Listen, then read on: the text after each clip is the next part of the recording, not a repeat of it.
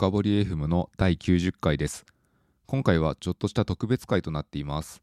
というのも2023年3月11日にですね、私が翻訳した書籍が刊行されます。で、これ原著がありまして、原著は Docs for Developers An Engineer's Field Guide to Technical Writing というものです。で、今回私が翻訳した後の書籍名は、ユーザーの問題解決とプロダクトの成功を導くエンジニアのためのドキュメントライティングというものになっています。今回のエピソードでは、原著者であるサラさんをゲストにお呼びしての収録になっています。そのため、今回の本編はですね、英語になっております。なるべく平易な英語で話していただいておりますので、ぜひお聞きいただければと思います。そしてもし面白そうであれば、ショーノートのリンクからですね、ぜひ書籍を購入いただけるとありがたいです。ということで、本編ここからです。So, today's guest is Sarah, who is the co-author of the book Docs for Developers. So, welcome to this podcast, Sarah. Thank you for having me. Um, before diving into the, the today's topic, so could you give us a brief self-introduction? A brief introduction for myself.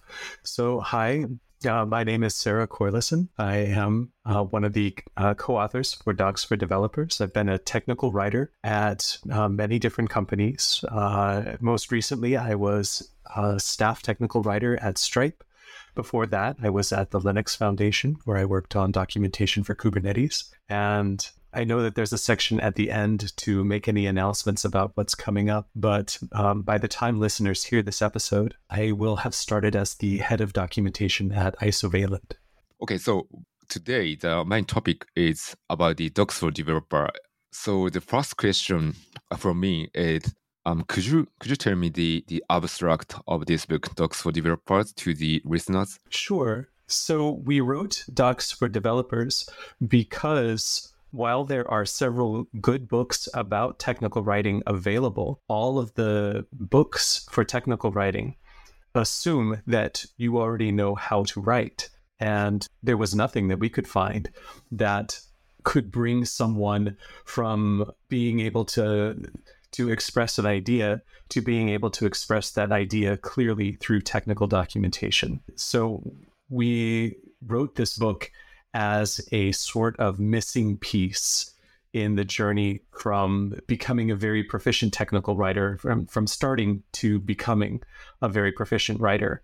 So we tried to uh, add the first couple of steps for people who are interested in writing better documentation. Um, just out of my curiosity, um, is there any trainings for students, like in university, to practice technical writing? Yes, in US universities, there are some classes in technical documentation, uh, Canadian universities as well. From what I understand, the amount of experience or, or the quality of the class can, can vary greatly. There is really no standardized curriculum. So it kind of depends on really the professor and what sort of access to materials they have and uh, their own particular experience with writing technical documentation.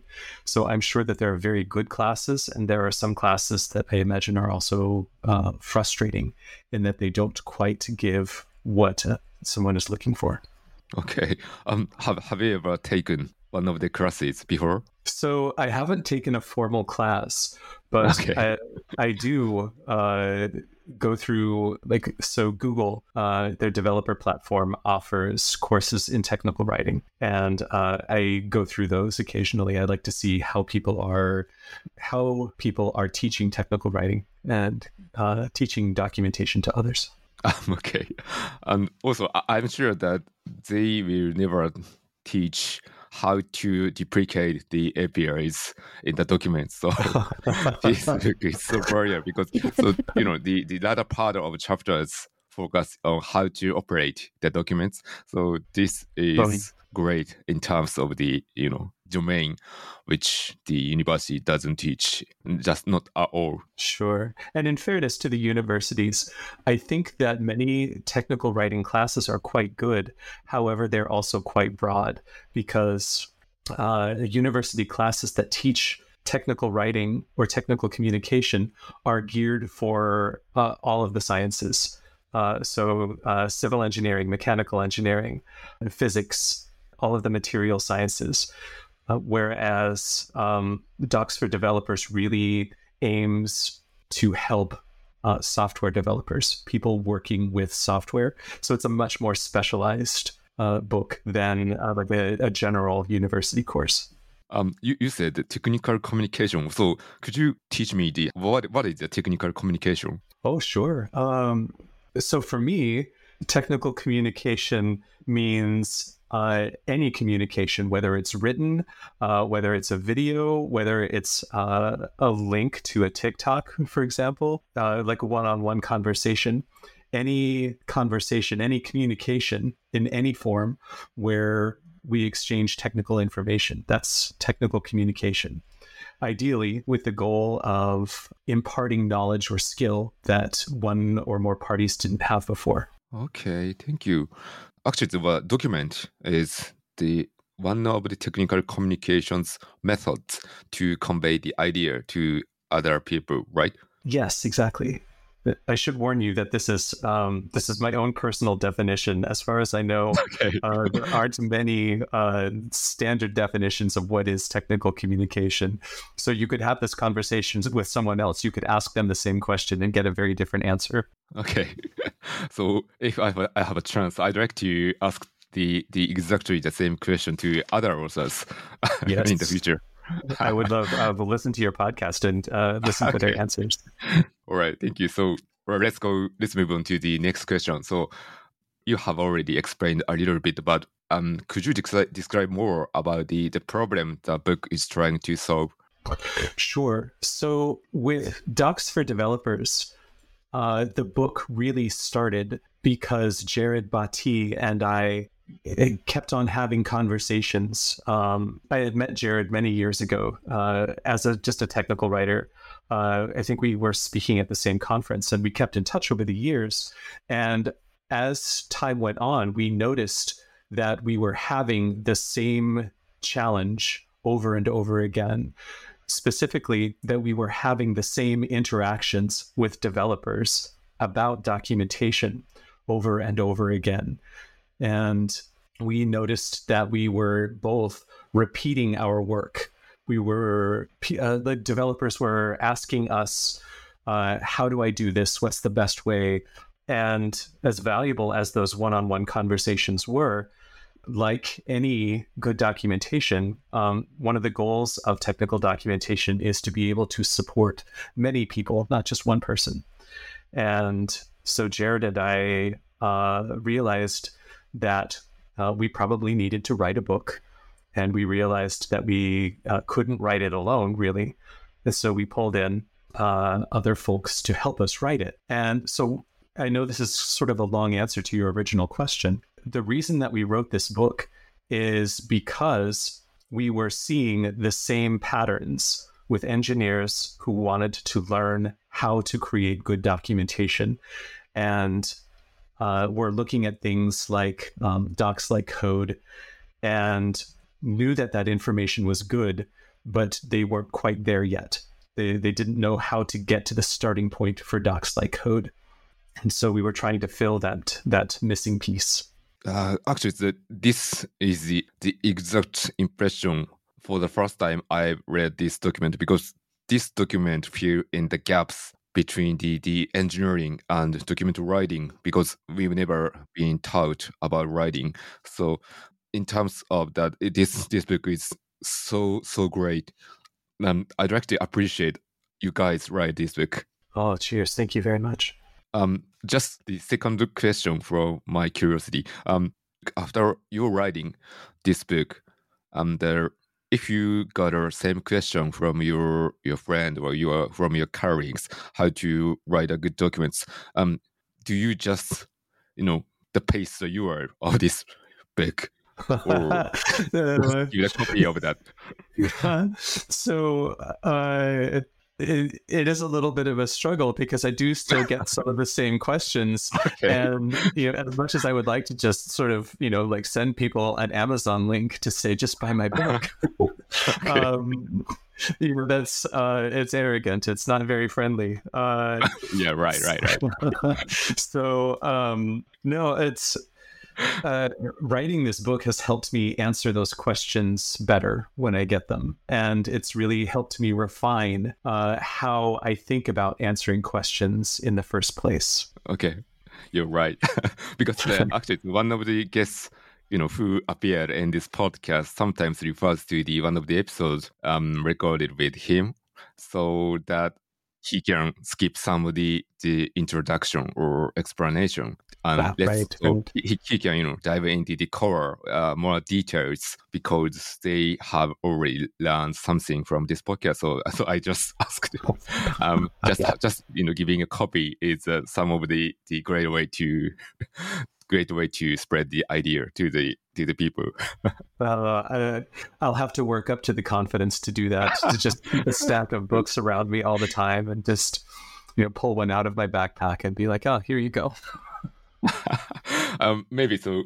At the time of recording in this episode, um, the book, the information of the book is not um, revealed in Japan. But after the publishment of this this book, I'd like to pass, or I, I'd like to give some copy to my friends who is suffering from writing. That's that they make great stocking stuffers.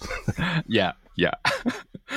so the okay, the next question is so um this question is so hard. Um, why is writing so hard for most developers?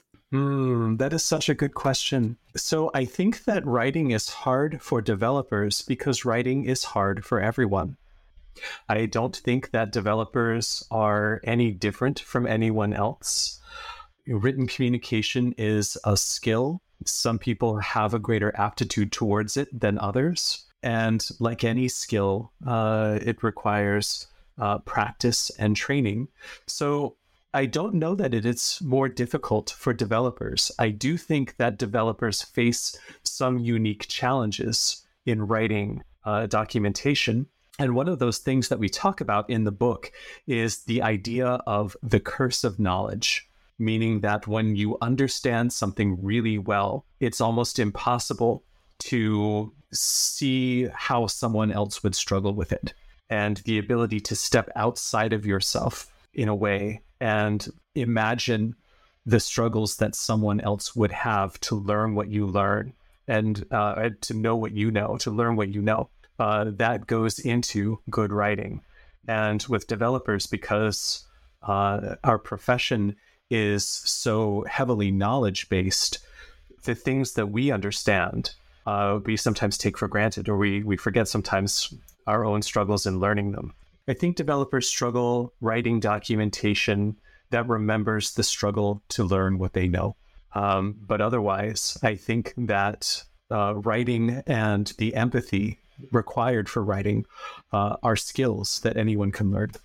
Ah, empathy. Um, this this is uh, I think the kind of keyword for developers to run when writing a document. Yes, very much. You mentioned the about you mentioned the curse of knowledge. The key question, um, key point of this book in the first chapter is how to get out of curse of knowledge, how to graduate from curse of knowledge. Yes, exactly. Could you give me a um some ways to get getting out of curse of knowledge? So I think one of the best ways to escape one's own curse of knowledge is to observe one's own process of learning. You know, as we like learn a new technology, say that you pick up a new framework or, or a new language, say that um, someone is coming to like Rust for the first time. You know, like as you learn, uh, pay attention. What is difficult? What is easy for you to learn? What is difficult for you to learn? Um, one thing that we recommend that developers do in writing documentation is to keep a friction log. The idea of um, where did you encounter friction in accomplishing a task? And a friction log can be incredibly useful for learning and also incredibly useful, um, consequently, for writing. Because if you keep notes about where you struggled to learn, that is a way of uh, becoming mindful of the the struggles that others might face as well. This anticipates somewhat a question that I think you might ask later uh, about how to become a better writer. But um, one thing that I recommend is to practice explaining things. How would you explain, like, how would you explain how to make your breakfast? Uh, how would you explain that to a five-year-old? How would you explain that you know, to people in different?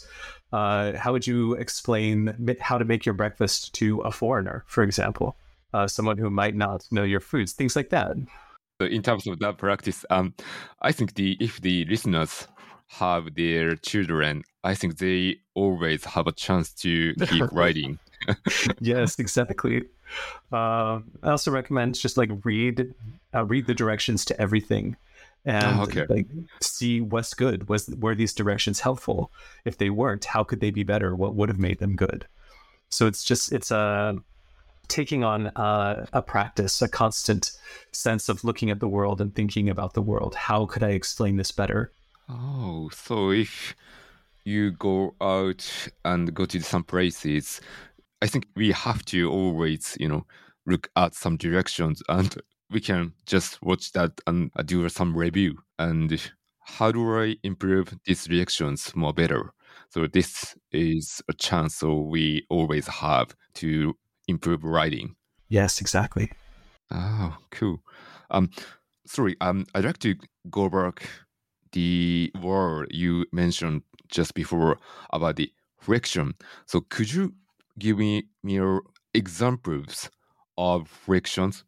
Sure. So friction is a, a physical principle in that uh, things that do not um, move across each other easily will generate uh, friction. So that idea when applied to documentation or uh, learning, or, well, specifically for technical documentation, friction is how easy was it for me uh, to learn something? So, some examples of friction I experienced a lot of friction looking at the uh, the Ruby documentation, like the Ruby programming language documentation. Uh, like very little of Ruby is uh, self-disclosing to somebody who is uh, new to the language. That's to other examples of friction. So I struggle sometimes when I am reading uh, an AP, like if I'm looking at API documentation and I'm struggling with a particular uh, error case, if I have experienced an error, if that error is not well documented in uh, the particular API's um, documentation, I struggle with how to diagnose it and that happens fairly often. Uh, for whatever reason, uh, I'm either blessed or cursed, depending on how you think of it, um, with the ability to break APIs in fascinating ways. So I think about um, where I encounter friction the most. It usually tends to be when I need uh, either help at, at the very beginning of something or help when I've broken something. So um, those are pretty common places of friction. I think for most people is at the very beginning when something is new and um, when they've started to learn something but have um, either broken something or like fallen off the easy way for whatever reason. uh, your talk reminds me of that. You know, um, I've met an error message yesterday and there was no info on the document. So this is exactly a, a friction for me I had yesterday. So when I met the error, I'd like to know the how to recover from that error. But you know, the display is just showing the error message and error code. So how do I how do I go to the next step? So this was a friction. Yeah, exactly. Thank you for explaining the friction. And let's go to the next question. So the next question is so what's the, the best way for developers to improve their writing skill? And actually you have already explained some of them, but if you'd like, if you have something to add or to add explanation to the listeners how to write, how to improve their writing skill, is there anything sure. to? Yeah, absolutely. Uh, honestly, the best way to improve your writing is uh, just to do a lot of it. Um, that doesn't mean you have to write like really big things all the time. Honestly, um, it's better to practice writing small things and get feedback on them uh, so, like, write small pieces of documentation, pass them around. developers are constantly like you know as they're building new features constantly have to document their work. And you know it can be uh, like code review is a good opportunity to say is this documentation clear? What could i do better? So i would say just get in that get in the habit of writing small things regularly the more you practice the more you have the chance to write something get feedback about it and improve and iterate the the better off you are. There, I wish that there were I wish that there were some magic tricks to do to make uh, writing like better easily, but a lot of it comes down to practice. Um, one piece of advice that I can give is to listen to the people to whom you need to give information and use the words that they use. Oh, use the words they use. Yes. So listen, hear how they speak, how they communicate, and then use the words that they use. So this is because the words they are using is is the best words, best word to describe some info, right? By using the words that someone else uses, you're bringing an idea into their own um, framework of language. Ah, okay. All right, thank you. So I'd like to know that. So, how about writing a, a personal blog for practicing? is it good way to improve their skill? Uh, I would say yes. Um, any writing really uh, is a is a chance to improve skill. Um, with a blog, maybe other people feel like this too. When I blog, I sometimes feel like I'm shouting into the void that uh, you know no one hears, uh, and I don't always get comments back. So you know, a blog is it's good because it's writing practice. Uh, another place to practice might be oh gosh, where is a good place for writing that other people are going to read it? I think Twitter, Twitter isn't a good place. like email, email is a good way to oh, okay. uh, like uh, write something and then say, "Can you tell me was this clear? How could I write this better?" Uh, you might get a few like strange replies at first, so people going, you know, like, "Why are you sending me this?" Uh, but you know, it, it is an opportunity to like emails generally are small they're short they're like limited to a single subject and uh, it's a chance to hone the ability to communicate an idea clearly. Okay um just you said that to get a feedback from other people is a great way to improve. Um sometimes email is not proper for that so yes. uh it, as long as you have a good friend who has the the deep tech knowledge they can give you some uh, great feedbacks if you write a blog and pass it the URL to the others. So yeah, so we need to. I think the we have to build a relationship with some good members, a good good friends to yeah. improve. That's fair. I mean, as soon as I recommended email, uh, I thought to myself, "Oh no, that's a terrible choice." Because uh, if you know someone well enough uh, to be able to ask them for that kind of feedback, they're probably the sort of friends who are going to be like, "Yeah, you're fine," or they're going to tell you things like, "Oh, everything is terrible. Stop, stop emailing." but no, uh, I think your idea of a blog is a good one, and like asking, maybe including like either in the header or wherever just saying, hey, I welcome feedback on this content. Tell me how I can do better. better than email. okay. All right. So maybe the if the listeners of this podcast have the, the great way to improve their writing skill, I think they are going to post some tweets with hashtag Fukabori.